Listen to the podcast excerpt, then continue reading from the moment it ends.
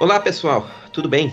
Este é o Ordem Natural Podcast, seu podcast de cultura, filosofia e valores morais, no qual falamos sobre coisas inúteis, porém importantes. Não se esqueçam de nos, uh, de, de nos curtir nas nossas redes sociais, nós estamos no, no YouTube, no Facebook, no Instagram, no Telegram, no Rumble, no Getter e no Twitter. Hoje nós iremos analisar o livro O Estado Servil, de Hilaire Belloc. Belloc é um dos fundadores do distributismo, da filosofia, da teoria social e política do distributismo, e um, e um, e um amigo né, do Chesterton. E a partir dessa obra, nós queremos fazer duas reflexões aqui. A primeira é a seguinte: é possível realizar uma crítica ao capitalismo sem ser de esquerda, sem ser pelo ponto de vista da esquerda? E a segunda questão é: nós já estamos vivendo, ou ao menos caminhando, né, a passos largos, na direção de um Estado servil, em que a maioria das pessoas são escravas ou semi-escravas, controladas e dominadas por uma elite poderosa. Mas antes de começarmos essas reflexões, o nosso amigo Lucas Zambuji irá fazer algumas introduções uh, biográficas ao nosso autor. E aí, Lucas, tudo bem? Tudo bem, Madaloso.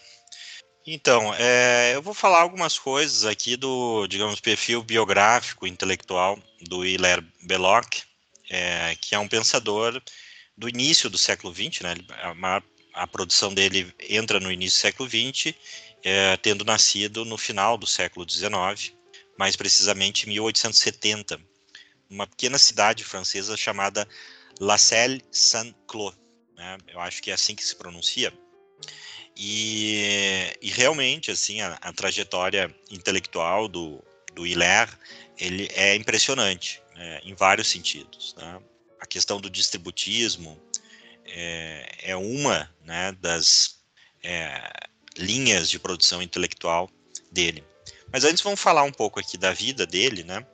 É, para a gente conhecer um pouco esse autor que não é que não é conhecido pelo grande público no Brasil, mesmo as pessoas que têm interesse em ideias políticas, econômicas. Então, o, o pai do, do Belloc, chamado Louis Belloc, foi um advogado, e a mãe dele, isso é muito interessante, é, chamada Elizabeth Rainer Parker, é, ou seja, pelo nome a gente já está vendo que ela, é, ela era uma inglesa, então ele é fruto do casamento entre uma inglesa e, uh, e um francês. Mas a mãe do, do Belloc foi uma escritora feminista, né, uma, uma grande ativista pelo direito ao voto das mulheres, uma defensora do sufrágio feminino. E isso é muito interessante porque o Belloc, ao longo da sua vida, tanto na juventude como na vida adulta, ele vai se opor à questão aí do, do voto feminino, é, inclusive quando ele teve a sua trajetória política como um parlamentar inglês na Câmara dos Comuns, que eu vou falar um pouquinho uh, mais adiante. Mas é o seguinte, é, quando o Belloc tinha dois anos de idade, o pai dele faleceu. E aí ele, a irmã, né, ele teve uma irmã que também foi uma grande romancista, e a mãe, é, enfrentaram dificuldades financeiras, como era comum na época, né? Normalmente quando o homem falecia, né? As mulheres não tinham recursos próprios para sustentar a família, é, enfrentaram dificuldades financeiras e mudaram-se. Né? A mãe, né?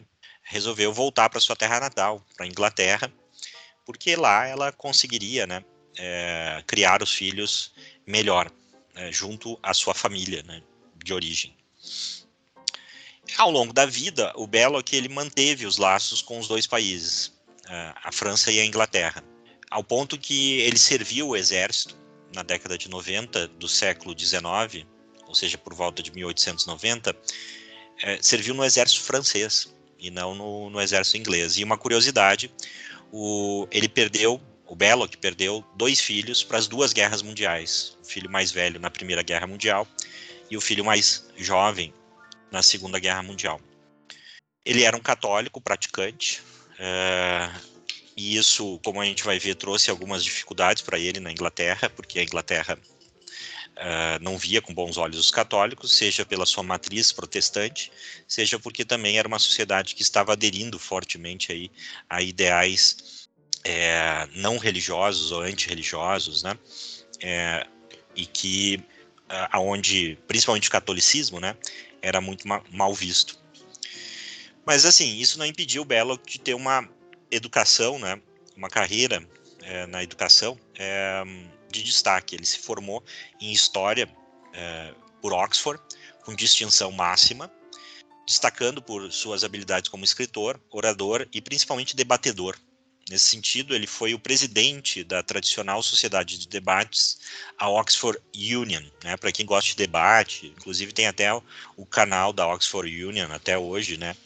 É, existe essa instituição em Oxford é, e tem o canal deles no, no YouTube, onde se pode ver diferentes tipos de debate com pessoas do cenário internacional, como Roger Scruton, Jordan Peterson, enfim, é, vários outros. Ao longo da vida, o, o Belloc foi um grande debatedor. Né? Ele, ele travou embates com figuras é, conhecidas, né? como H.G. Wells. Ele fez fortes críticas a um, a um livro do H.G. Wells sobre história, é... A gente tem um episódio sobre o H.G. Wells, né? Só pra... Exatamente, é bom, é bom lembrar, a gente menciona um pouco essa, é, essa faceta do H.G. Wells de é, intelectual. Globalista. É, intelectual que defendia ideias socialistas, que né, hoje a gente pode chamar de globalismo. É, vejam lá o episódio sobre A Conspiração Aberta, que é um livro do H.G. Wells. E ele também é, travou um forte debate com Remington MacDonald, uh, que foi um líder e fundador do Partido Trabalhista inglês. E justamente desse debate com o MacDonald é, é que o livro do, do Belloc é, foi esse livro, né, o Estado Servil e as ideias do Belloc começaram a, a tomar é, corpo. Além disso, ele foi, como Madaloso falou, um grande amigo do Chesterton, a ponto que nos ciclos sociais onde ambos se, é, é, frequentavam, né, brincava que existia uma espécie de monstro intelectual, né, uma espécie de Frankenstein intelectual, que era o, o Belloc Chester, Chesterton, ou Chest Belloc, né, é, brincavam. Mas assim, sendo católico na Inglaterra, o Belloc ele enfrentou vários tipos de preconceitos e dificuldades né, na sua carreira profissional, política, enfim, assim como a sua origem francesa. Né. É bom é bom a gente destacar, para quem não sabe, né, ingleses e franceses eles têm uma rixa, né, é, mais ou menos parecida com que, até assim, parecida no sentido é, de como essa rixa se manifesta no, no dia a dia, na vida vulgar, né, no, no senso comum, como o brasileiro tem com os argentinos, né, ou seja, é, os franceses são apelidados pelos ingleses de frogs, né, de, de, de sapos, etc., e, e, os franceses também têm alguns apelidos aí pra, para os ingleses, mas enfim. É, então, assim, ele, ele estava assim com, ele era, hoje a gente falaria, né, ele, ele fazia parte de uma dupla minoria, né, oprimida na Inglaterra, católico e, e francês, né, origens francesas. Por exemplo, como é que isso se manifestou na vida dele? Ele, ao se candidatar a uma vaga de professor na Universidade de Glasgow, o reitor é, escreveu para o Belo que, que a religião dele é, seria um impedimento para sua nomeação ao cargo. Né? Foi isso ficou bem claro. Ele desconfiava também que não havia conseguido uma bolsa na época é, universitária dele, exatamente por causa da sua religião. E além disso, a religião e a sua origem francesa dificultou uh, na sua curta carreira como parlamentar do Partido Liberal. É bom que se diga que ele é, foi membro né, do Partido Liberal, porque o Partido Conservador não aceitava católicos e, especialmente também, aí é, franceses, né, ou pessoas que estavam, que tinham essa origem francesa. Então, é, por... O Partido Conservador inglês ele era contra, né? A, a emancipação dos católicos da Inglaterra, para falar a verdade. Por isso que essa importação do conservadorismo inglês para o Brasil talvez não seja a coisa mais adequada, embora esse seja um outro tópico para outra hora. Exato, né? A gente tem que refletir um pouco aí sobre isso, porque afinal de contas a, a matriz, né, brasileira, inclusive do conservadorismo brasileiro, é católico.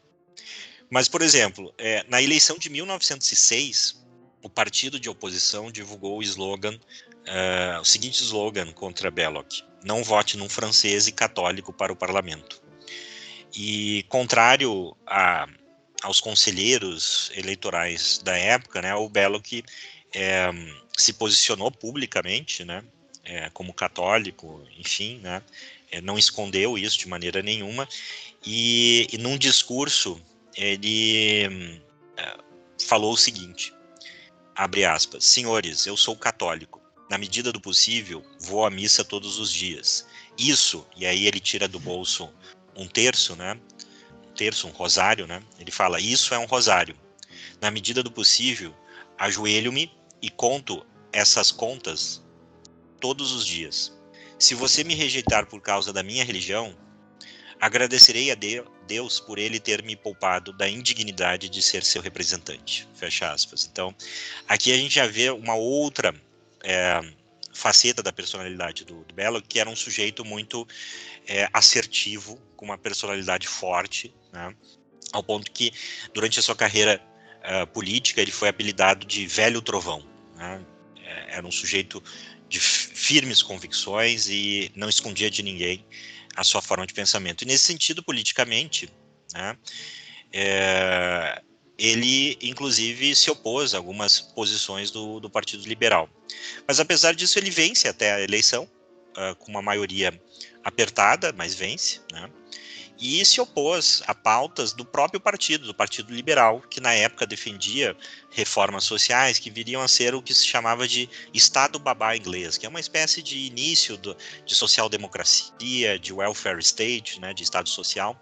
Ele se opôs a muitas dessas políticas, é, inclusive políticas que estavam sendo propostas pelo Partido Liberal, pelo governo do Partido Liberal, né, pelo primeiro-ministro, que era do Partido Liberal na época, é, e também ele se opôs à reforma educacional proposta pelo seu partido, né, que dava poder ao Estado de decidir sobre a educação das crianças, e o Belloc via isso como uma muita preocupação uh, em termos da autonomia das escolas católicas, e principalmente ele sempre foi contra a medidas que dava poderes ao, ao governo central. Né? Ele foi um forte defensor do princípio da subsidiariedade, que é a ideia de que em políticas as decisões mais importantes têm que ser feitas o mais localmente possível. Né? Foi um defensor dos valores católicos e cristãos, né? É, e justamente é, esse é o fundamento da sua visão política, que o livro Estado Servil é uma das suas principais obras a esse respeito.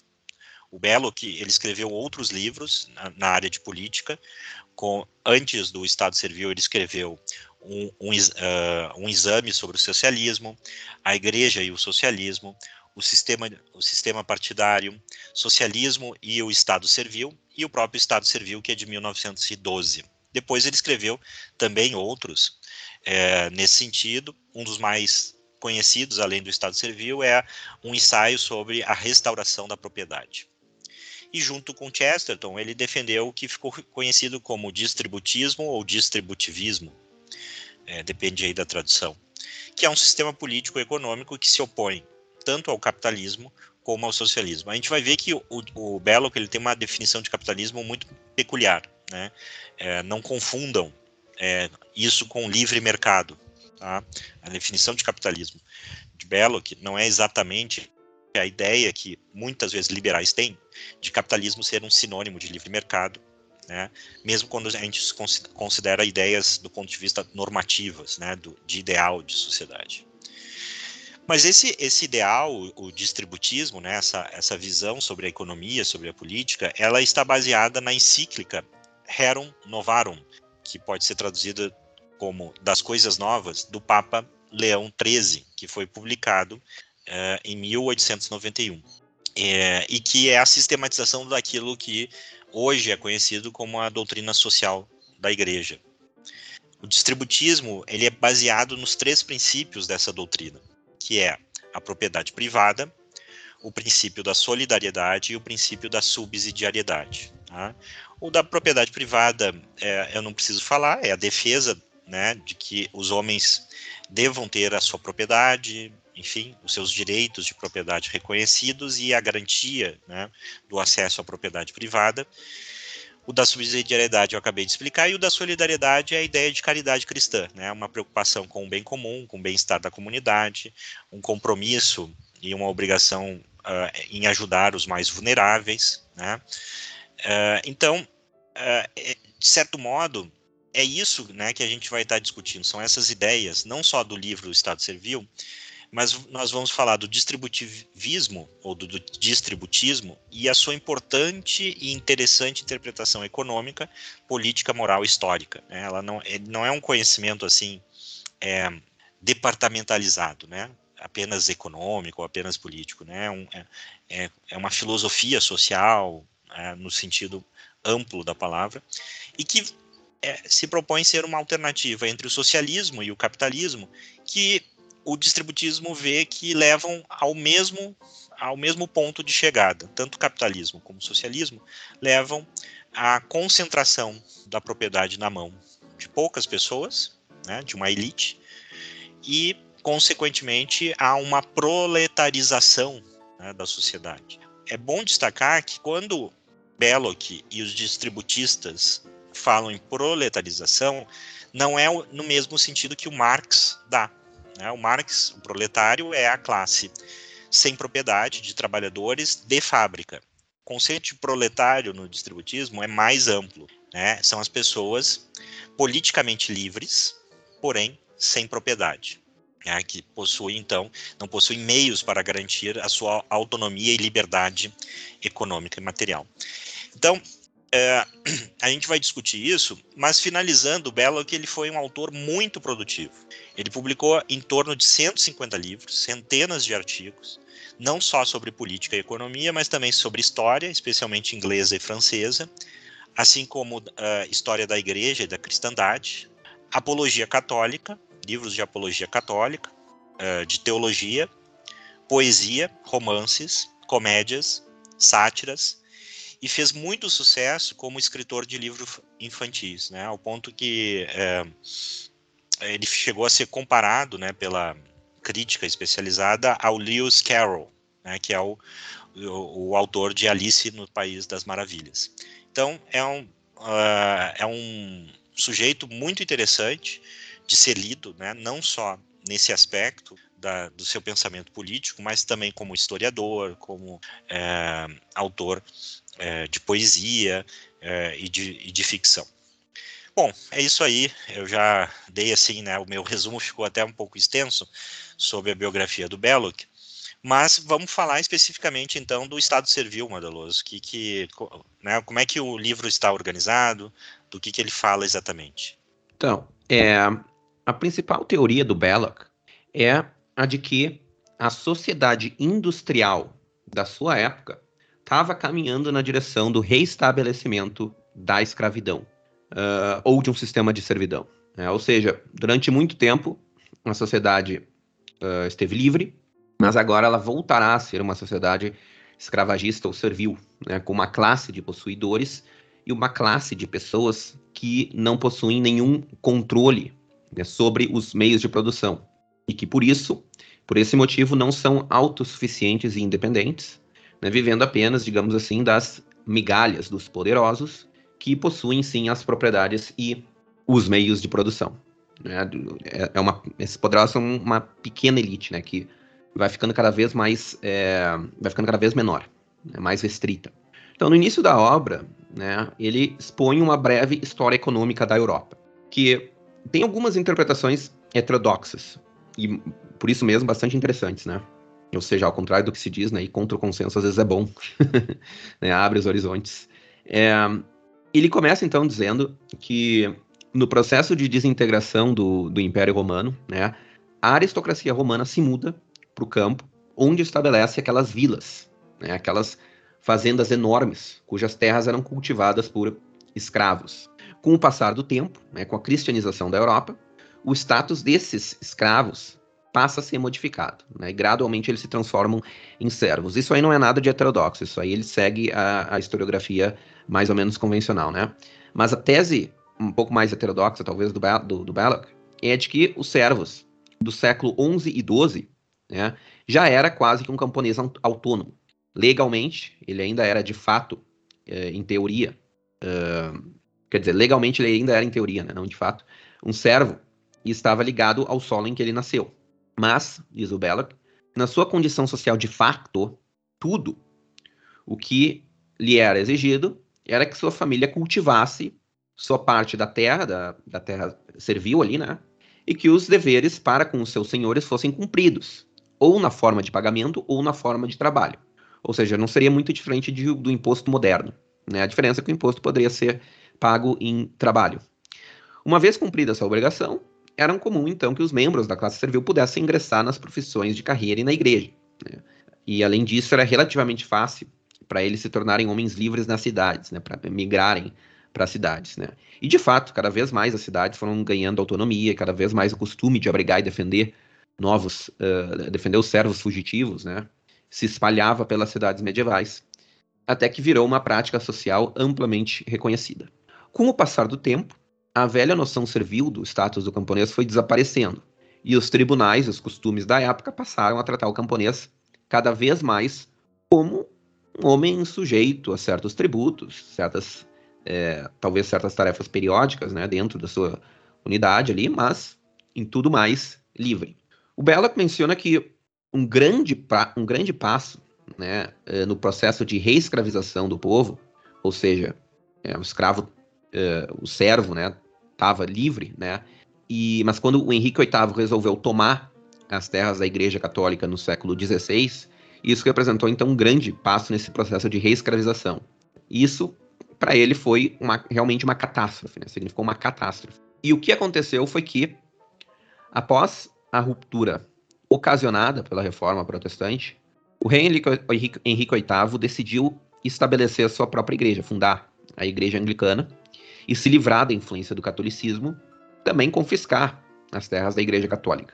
Mas aparentemente o Henrique VIII estava mais interessado, interessado nos recursos financeiros imediatos do que na propriedade rural.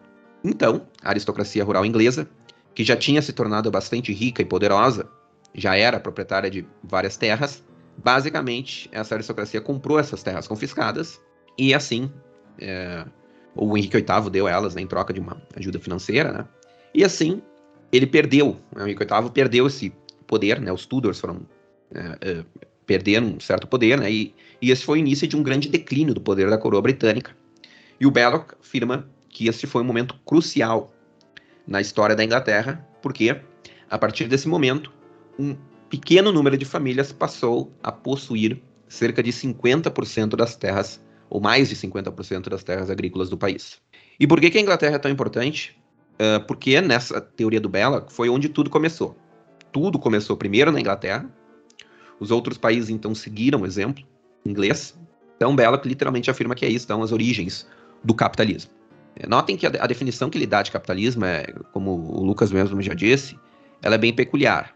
Ela não é a definição do Marx, ou do, do Max Weber, ou dos, dos economistas liberais.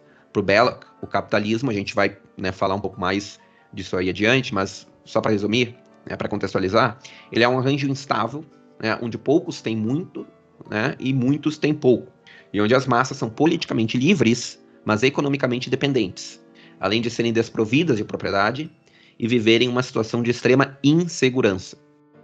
Então, segundo Belloc, nesse momento da história inglesa se dá praticamente o fim da vida tradicional uh, camponesa, da liberdade do camponês herdada, desse processo de emancipação que aconteceu na Idade Média, durante a Idade Média.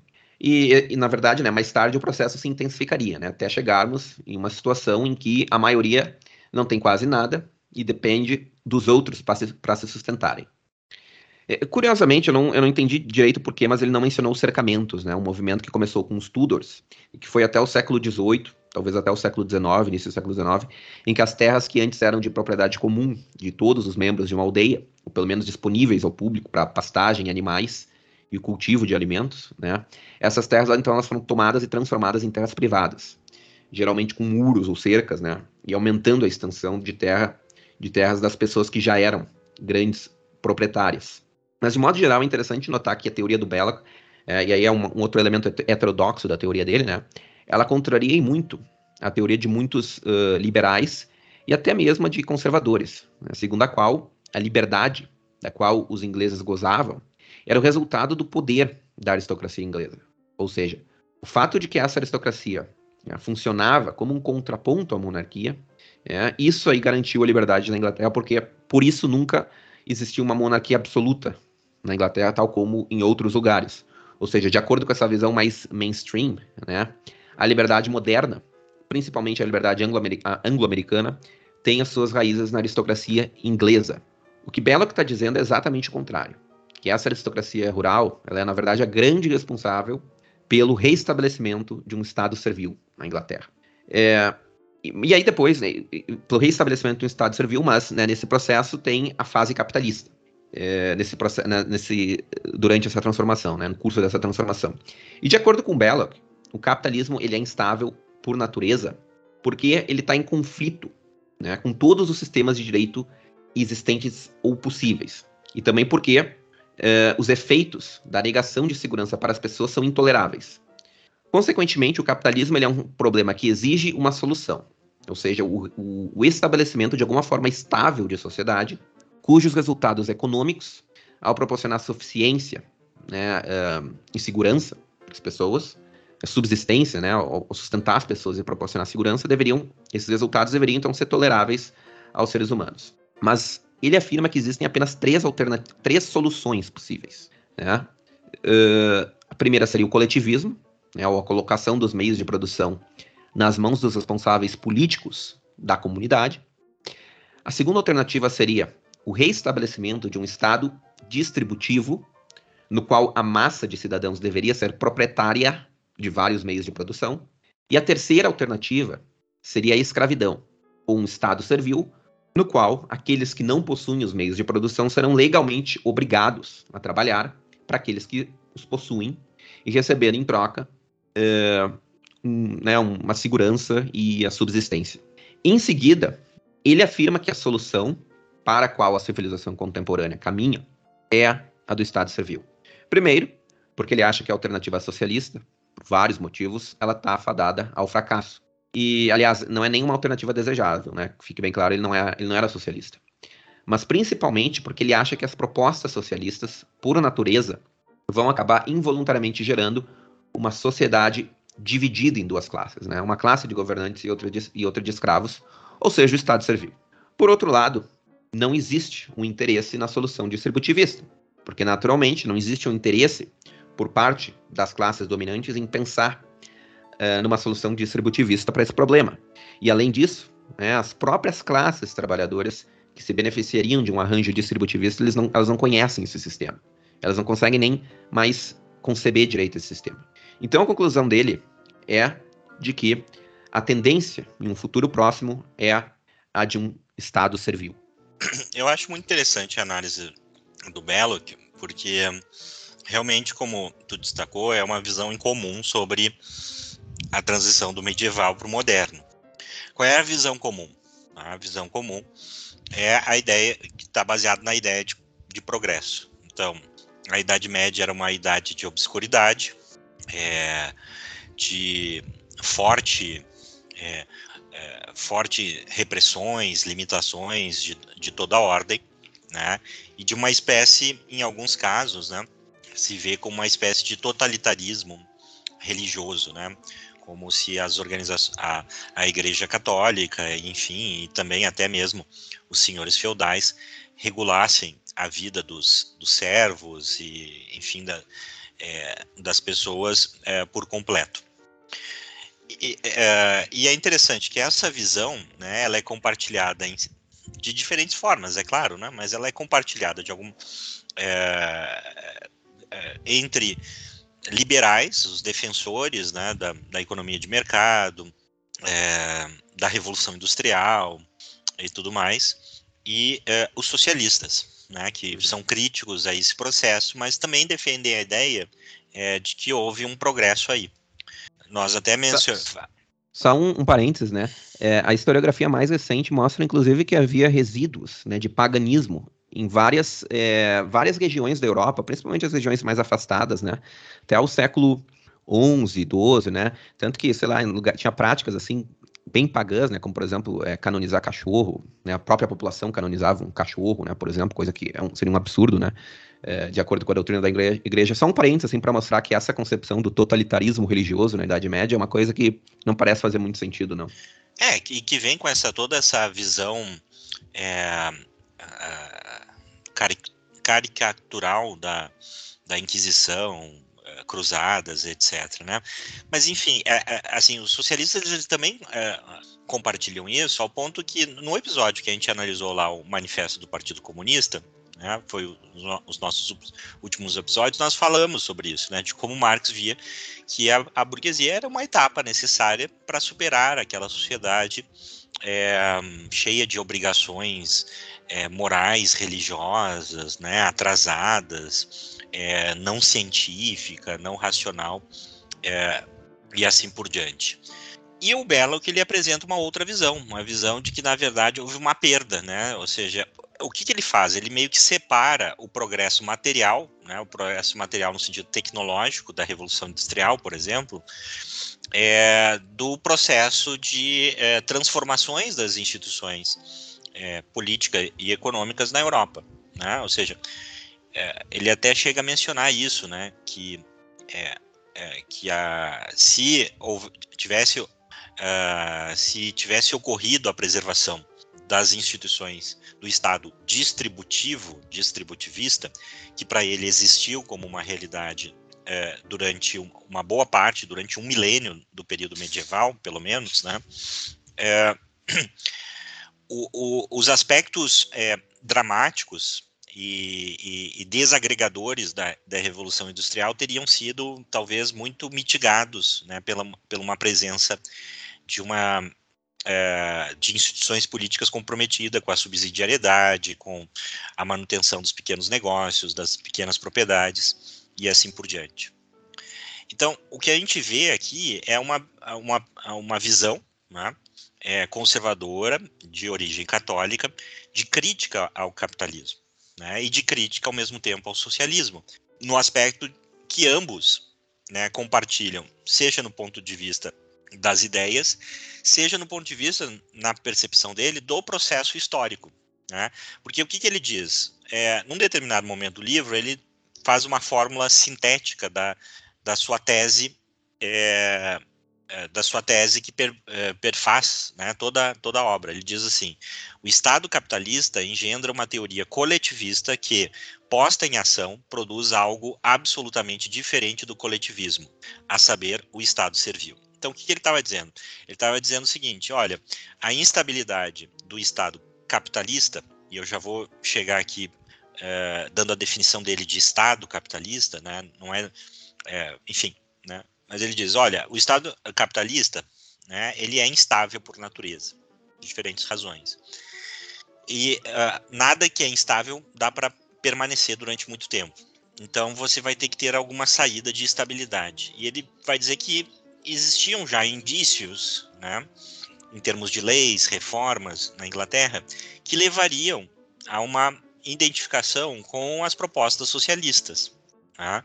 Mas que isso não necessariamente é, iria contra aos interesses do, dos grandes capitalistas, né?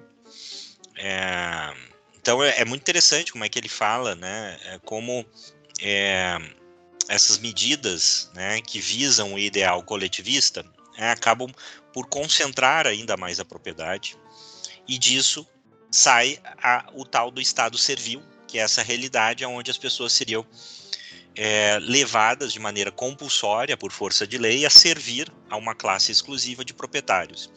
Então, para ele, a única diferença entre o, o socialismo é, e o capitalismo, né, na sua fase de estabilidade, que é o Estado servil, ou seja, o Estado servil, para usar uma terminologia, né, é a síntese dialética das contradições né, é, do capitalismo, é, que ele pode ter uma versão socialista e uma versão capitalista, na verdade, é uma situação onde a propriedade está é, plenamente concentrada na mão de algumas pessoas. E essas pessoas podem ser uma elite econômica, financeira, ou então uma elite política.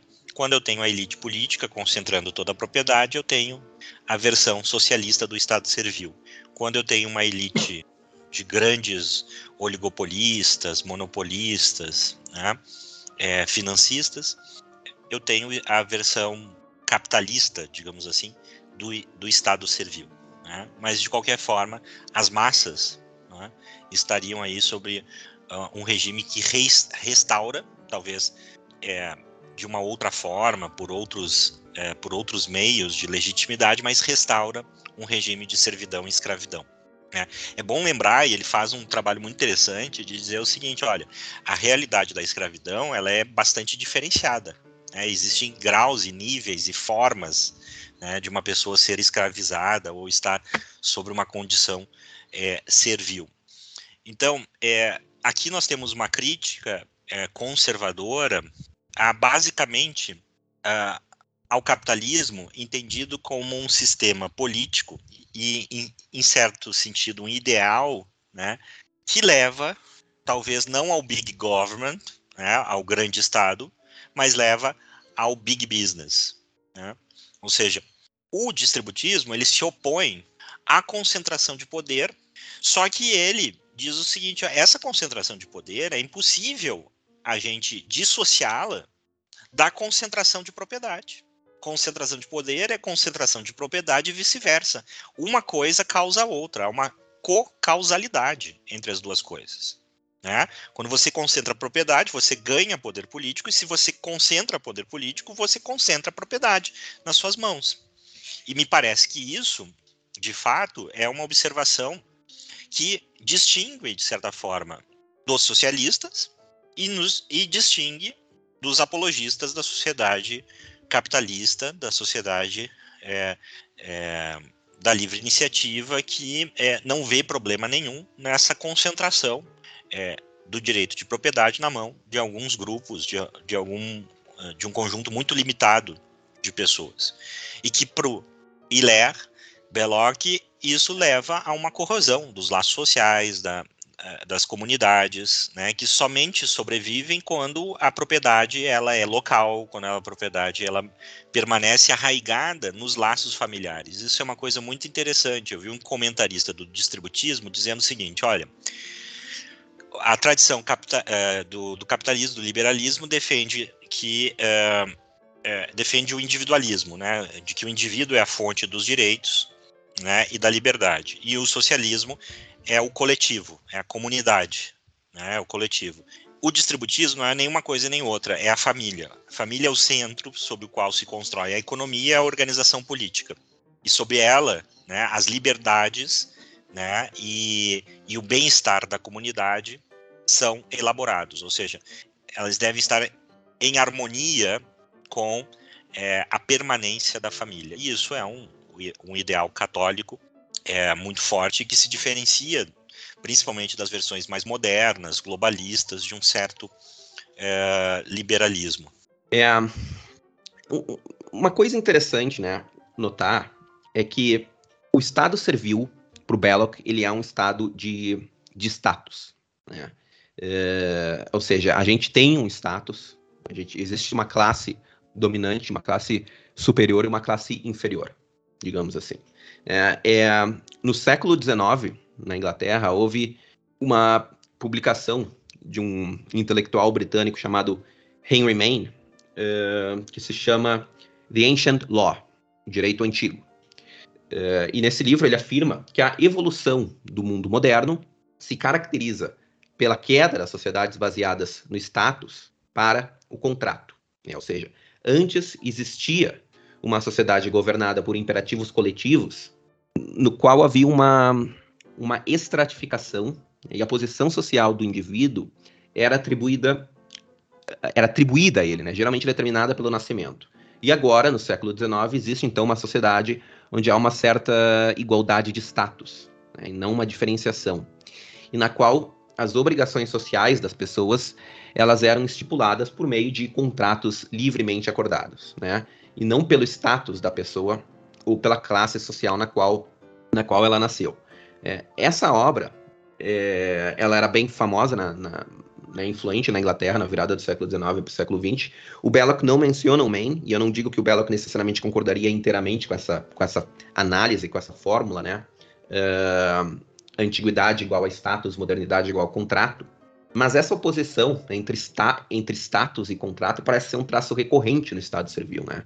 E parece, uh, eu não sei se tu concorda, mas me parece que é isso, né? Que ele está basicamente dizendo, ó, oh, nós estamos numa sociedade aqui onde há pessoas livres, autônomas, né? E essa sociedade, ela está se perdendo.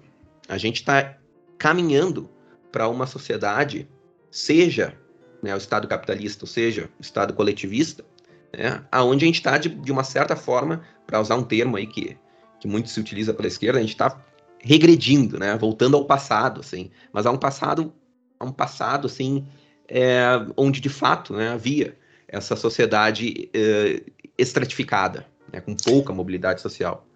É, o, a questão é que o Belloc traz, que eu acho bastante interessante, e a atualidade da obra dele passa por pensar isso, é se existe realmente uma associação necessária ou se são coisas separadas. É, as transformações é, materiais e técnicas da sociedade que resultaram no, no aumento do nosso padrão de vida, é óbvio, né? Isso é bastante evidente, é, seja do ponto de vista individual, seja do ponto de vista agregado. Houve uma, uma melhoria a partir da, da Revolução Industrial é, dos nossos padrões de vidas, né? Se isso foi, é, se isso é um processo dependente ou independente das transformações políticos sociais que a modernidade trouxe. Hum. Ou seja, a perda de uma organização social centrada na comunidade, na família, a perda do vínculo, principalmente no, no Ocidente, com a, a cristandade, a herança da, da cristandade, né? é, a perda é, da, das autonomias locais, né? quando a gente pensa no sistema feudal, havia essa autonomia local, né? de, de, modo bastante marcante, né? e ao mesmo tempo é, na modernidade, o surgimento do, do, Estado Nacional, das estruturas altamente burocratizadas, né, dos diferentes mecanismos sobre o qual a nossa vida é interferida, para dizer o mínimo, né, por esses poderes econômicos, políticos é, que surgem dentro da modernidade. Então, se isso são coisas é, conectadas ou não, né? Porque se elas forem conectadas, então o preço de se abrir mão é, dessa estrutura política e social moderna seria a, a regressão dos padrões de vida material. Se elas não for, forem. É, tem uma passagem que o Belloc fala, né, que ele diz que a revolução industrial, né, que foi responsável por esse aumento do, do, nosso padrão de vida, que ela não tem muito a ver com o capitalismo, né? Mas é uma passagem que eu discordo um pouco dele. Por que, que eu discordo? Porque pelo menos, né, de novo, né, a historiografia mais convencional, né, um dos grandes é, uma das, um dos grandes pressupostos, né, uma das grandes causas da Revolução Industrial foi a Revolução Agrícola, né, que aumentou é, a produtividade das, do, do, setor rural, né, e permitiu com que mais pessoas fossem é, é, para cidades, né, nem tantas pessoas trabalhavam no campo, as cidades podiam ser abastecidas com comida vindo é, do campo, e aí permitiu o crescimento das fábricas, né, né, crescimento das cidades, e aí as pessoas puderam trabalhar nas fábricas. Mas uma das causas da Revolução Industrial foi justamente, na Inglaterra, os cercamentos, né? E essa política, né, de, de, de, de cercar terras comuns, né?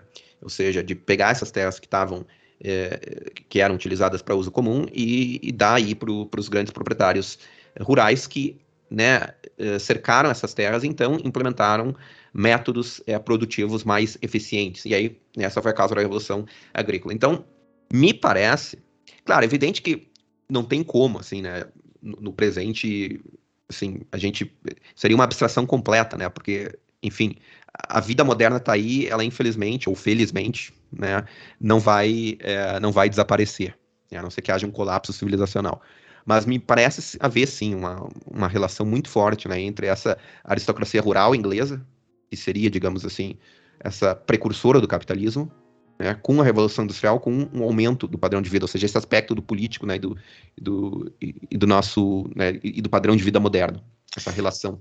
É, exatamente. É, no fundo, o, o, Hilaire Belloc ele está lidando com um problema que é um problema clássico aí da historiografia, né, que é a origem é, do capitalismo, né, da, da, da, sociedade moderna.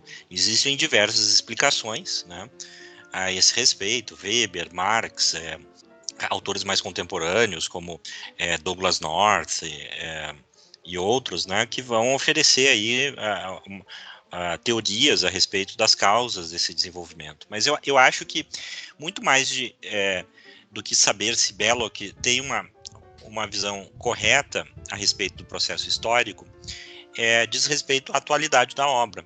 E a atualidade da obra, me parece, que reside no fato de que é uma reflexão profunda sobre os riscos da concentração de propriedade, seja uhum. nas, nas, mãos do Estado, seja nas mãos das grandes corporações. Né? Uhum. É, e que, no fundo, me parece que a mensagem do Belo que é uma ingenuidade achar que a concentração de propriedade na mão do Estado vai é, incomodar o outro lado da, da, da equação, que é aqueles que concentram nas grandes corporação, corporações as, as propriedades, e vice-versa. E isso é uma atualidade para diferentes questões ligadas hoje àquilo que se discute em termos do globalismo. Né? Uhum. E também, ao mesmo tempo, é, pode ser uma chave interpretativa para entender por que, que hoje as grandes corporações, por exemplo, financiam todo um conjunto de iniciativas da esquerda radical. Exato. Né? Porque, por exemplo, muitas dessas propostas da esquerda radical implicam num grau de regulação sobre os negócios que, inevitavelmente, tornaria a vida para os pequenos, médias empresas e até mesmo para empresas grandes nacionais impraticável. Sim.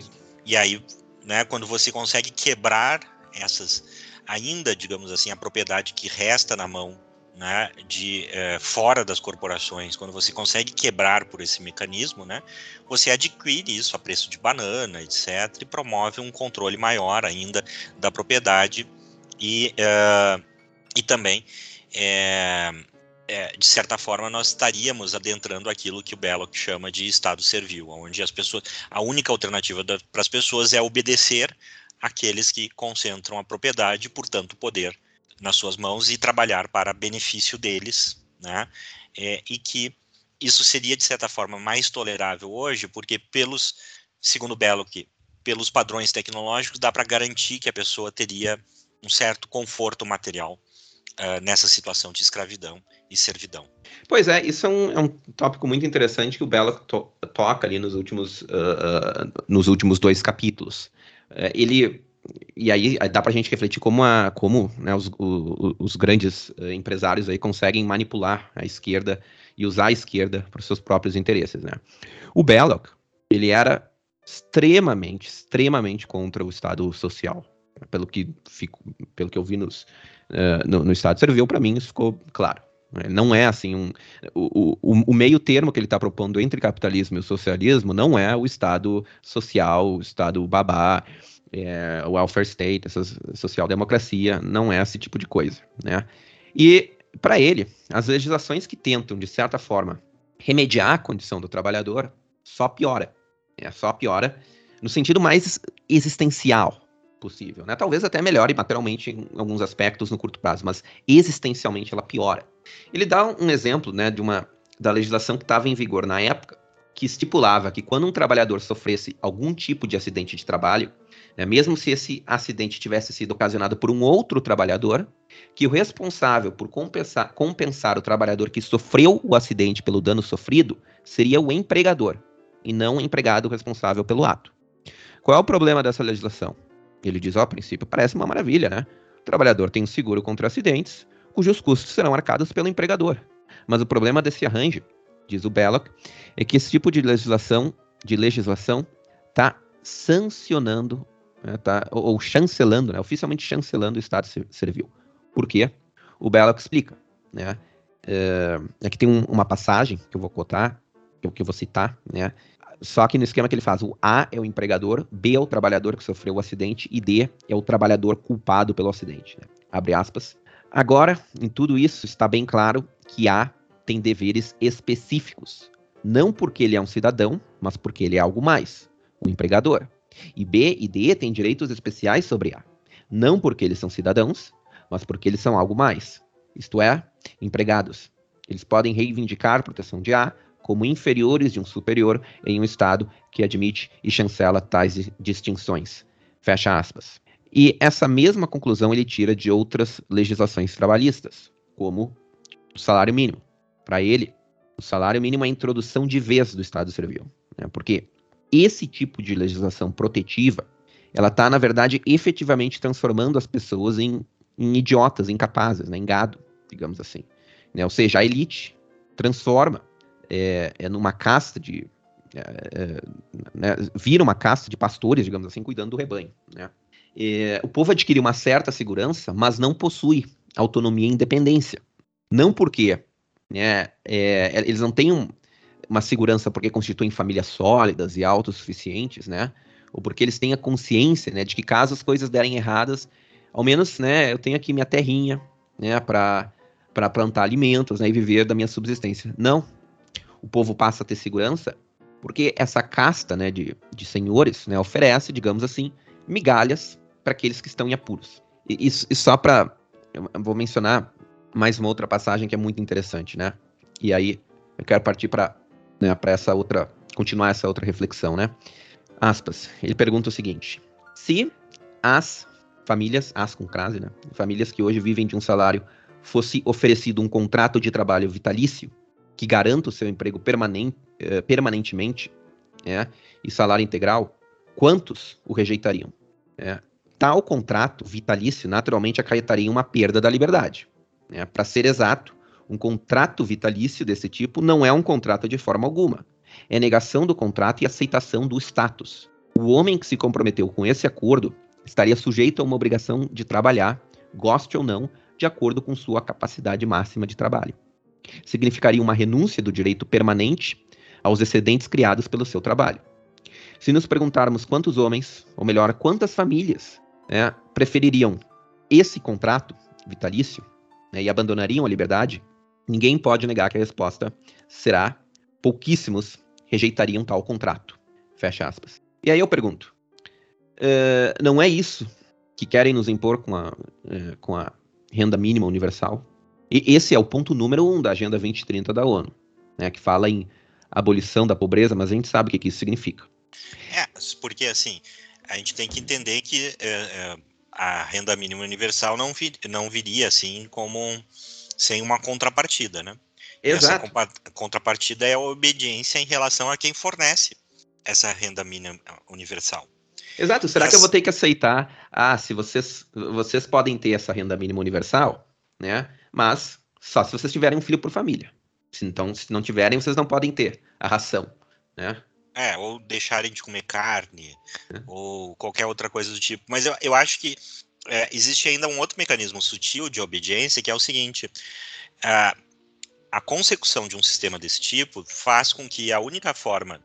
É, e aí eu acho que o Belloc, o Belloc tá certo, né? Se isso se realizar, você tem uma polarização, né? Porque na medida em que você tem essa chamada renda universal, isso quer dizer que toda riqueza e produção está na mão das pessoas que, é, é, que é, provém essa renda, fazendo com que qualquer outra iniciativa de viver economicamente, né, independente desse sistema, se torne inviável.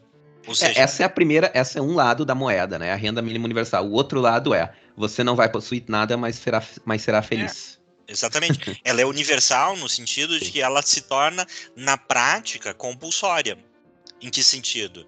No sentido de que, para a maioria das pessoas agora desprovidas de propriedade, né, é renda ah, mínima ou nada, ou a fome, ou a completa exclu exclusão. É, exatamente, né? E então, se a gente juntar essas duas coisas, né? Você, uh, renda mínima universal e vocês não terão nada, mas serão felizes. Se a gente não possui nada, quem é, quem é que possui? É porque as terras os recursos naturais, os bens de capitais, eles não vão desaparecer, né? Quem é que vai possuir esses recursos? Não, a face operacional será que não serão de uma renda Pode mínima, ir. de uma renda mínima, é um sistema um, de impostos, né? Impostos universais também. E aí, o que, que a gente observa? Né? A gente observa que os sistemas de impostos, quando é, eles são feitos para financiar um estado de bem-estar, né? eles acabam com a pequena propriedade. Uhum. Porque a pequena propriedade jamais vai conseguir é, é, operacionalizar com esses tributos. Né? Então, é, na verdade, o você não, você não terá nada é, a, é, é, eu diria assim que é o primeiro passo para a renda mínima universal. Uhum. É, não, porque... exato, era, era, esse, era exatamente esse meu ponto, né? Exatamente esse meu ponto. Essas pessoas, né, que querem implantar a renda mínima universal são as mesmas que dizem você não vai ter nada. Então, quem é quem vai implantar a renda mínima universal, né? São as pessoas que têm. Exato. Exatamente isso. E aí isso vai vir com o preço da obediência, a obediência Exato. que configura, né, a, a condição, segundo Belloc, de escravo. Uhum. Né? E isso perpétuo, porque você não tem como sair desse sistema. Né? E muito provavelmente os seus filhos não terão como sair desse sistema. E aí a gente volta, né, para aquela teoria, né, de que a gente está voltando, de certo modo, a uma sociedade de status, né? É. Que é mais ou menos o que o Belloc fala também. É, e talvez eram uma gravidade os impérios ainda... da antiguidade, né? Os impérios da antiguidade eram isso, né? um bando de escravo e os senhores os, os faraó, né, os imper, o imperador e a, e a, né, e, e, e, a corte né, do, do faraó, do imperador, do, a, sua, a sua oligarquia, né? E do outro lado o povão. É, e talvez essa nova forma ela seja ainda mais, é, é, mais estável do que as anteriores, né? Porque agora você consegue é, satisfazer, prover um certo nível de vida, né? De bem-estar mais tolerável a essa gigantesca ma massa de escravos e, e servos, e que então não perceberiam exatamente, é, não se perceberiam exatamente na condição de escravos é, e servos, exatamente porque eles gozariam é, de um padrão de vida é, é, tolerável, até mesmo com, a, com, um certo grau de abundância, é, cujo preço é uma obediência há sinais de engajamento, há sinais de, né, de que você não, é, de que você está né, é, comprometido em executar o, seu papel em benefício desses controladores. Agora, qual é o problema desse raciocínio que eu vejo? É, é que é, é, muitas vezes se confunde né, a, a, a gente tentando é, definir certas tendências é, do mundo contemporâneo, as pessoas às vezes confundem de que isso, de certa forma, é, é, é um processo deliberado e controlado né, por esses poucos. E o que eu acho é que, inclusive, o Belloc ele consegue fazer isso no livro, é que, na verdade, são decorrência de processos é, uhum. sociais e econômicos. Né? São consequências impremeditadas de ações premeditadas. Né? Essa que é a questão.